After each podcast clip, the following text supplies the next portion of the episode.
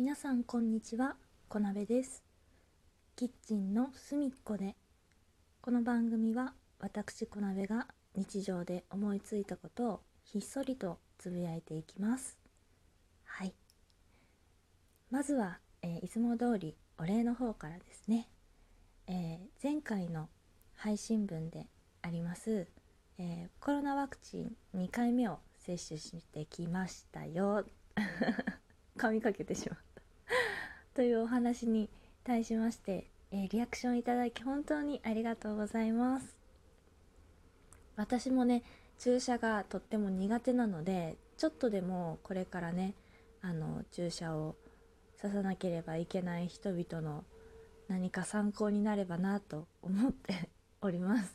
全然2回目はねあの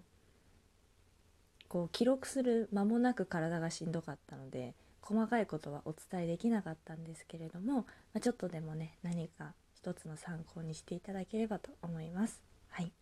そしてですね今回はなんと嬉しいことにお便りもいただいております。こちらのお便りはですね前々回ですねあの結婚式のお話をさせていただいた回に対しましてお便りいただいております読ませていただきます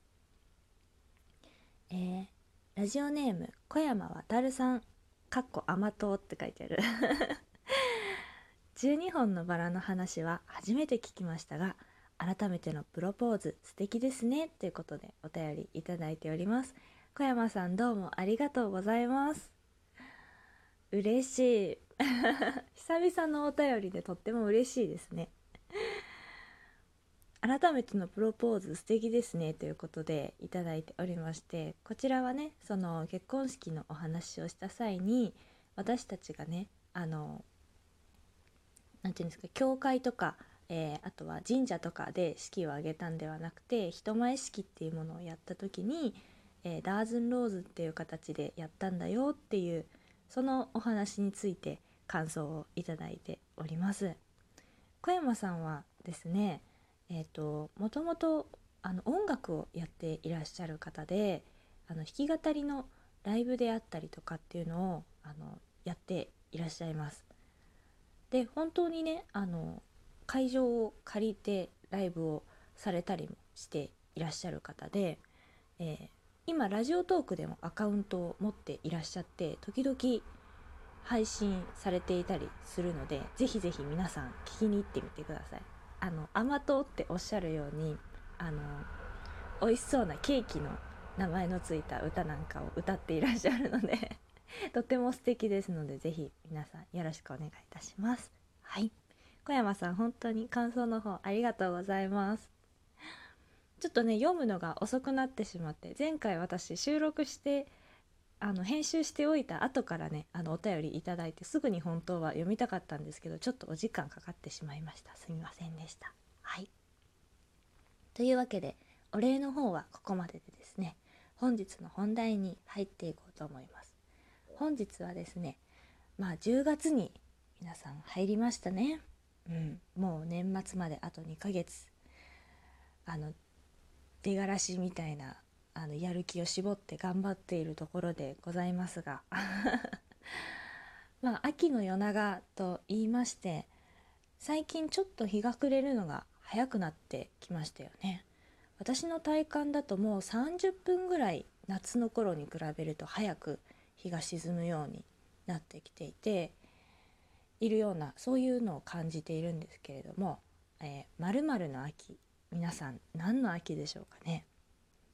私は基本的に毎年、えー食欲の秋でですね、えーなんかかぼちゃのスープ飲んだりとかかぼちゃのプリン食べたりとか あとは秋になるとティラミスとかのね味も結構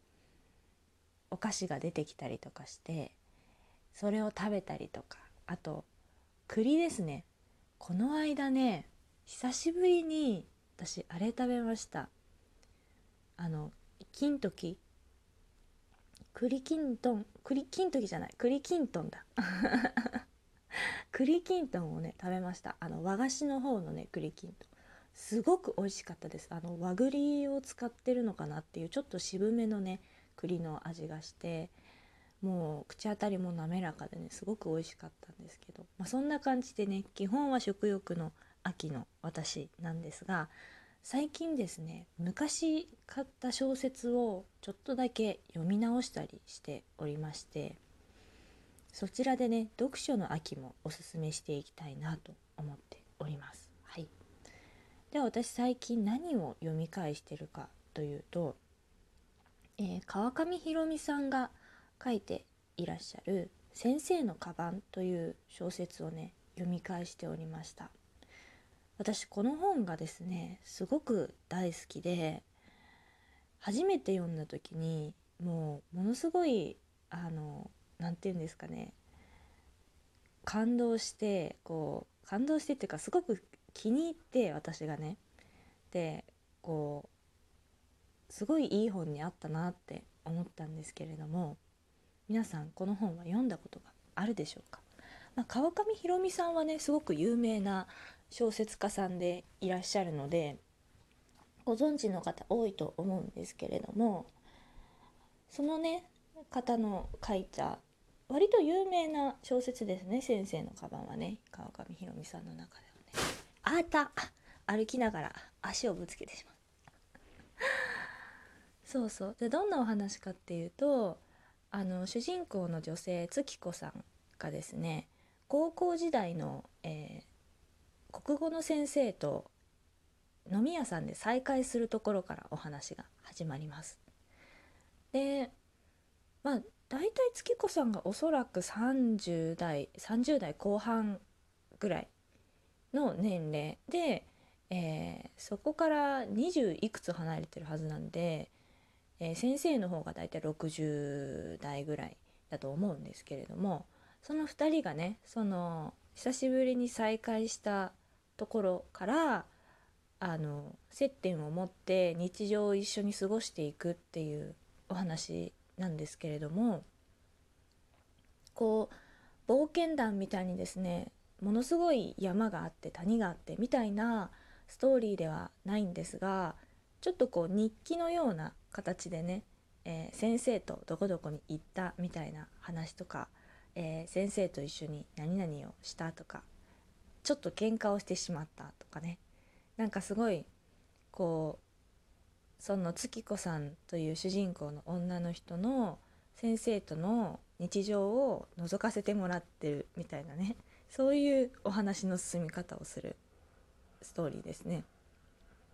で一応恋愛小説になっておりまして。でも何て言うんですかね。やっぱりこう大人の2人なのでこう少女漫画のようなこう何て言うんですかねこうドキドキの展開みたいなのがあるわけではないんですけれどもでも何て言うんですかねもう今私がそのこれからアラサーでちょっともう来年には30になるぞっていう年齢なんですがそのちょっと上の方ですね。だからその方が抱えるその悩みみたいなものとかもすごくこう温度感は低めなんですけどリアルに書かれていてこう女性が読むとなんとなくこうつかまれるものがある作品なんじゃないかなって思います。先生もねちょっと変わった方でこう学校のね先生だったんですけどその月子さんっていう女性はね結構こう大雑把な方なんですよ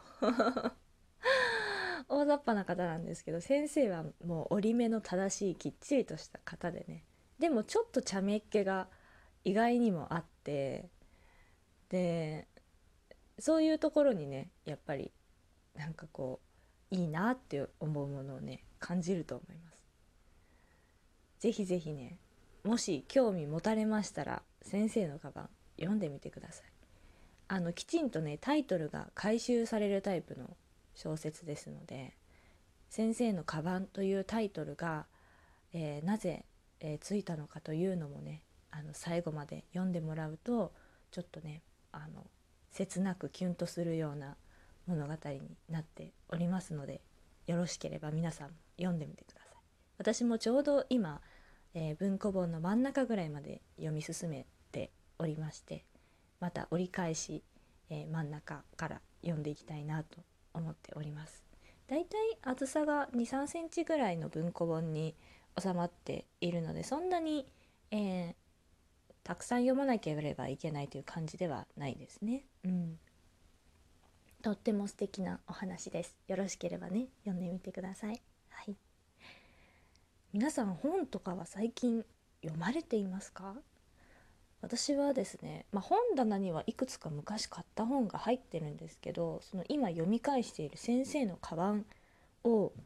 読んだのが本当にもう何年ぶりぐらいかの読書になるということにですね読み返していて気づきましてそれにも驚きましたね。あの子供の時って図書館で本を借りてきて読むみたいなのをすごくしていたので学校のね図書館でね。なのでなんか大人になるとやっぱり読書するっていうことから離れてしまうんだなと思ってどうもね私はそのビジネス書とかを読むことがあんまり得意ではなくてうーんなんかやっぱストーリーがあるものじゃないとなかなか読めないことが多いんですけどでもそれすらもねしなくなってしまったんだなと思ってねなんか感慨深くなりましたね。まあ、せっかくなのでね、まあ、これに引き続き買ってね読めてない本とかね本棚に 入りっぱなしなのでそれも読んでいきたいなと思っております。えー秋の夜長皆さんはいかがお過ごしになられるでしょうか最後までご清聴いただきましてどうもありがとうございます、えーもしよろしければねリアクションの方ボタンを押していただけると嬉しいです。はい。それではねまた次回お会いいたしましょう。またね。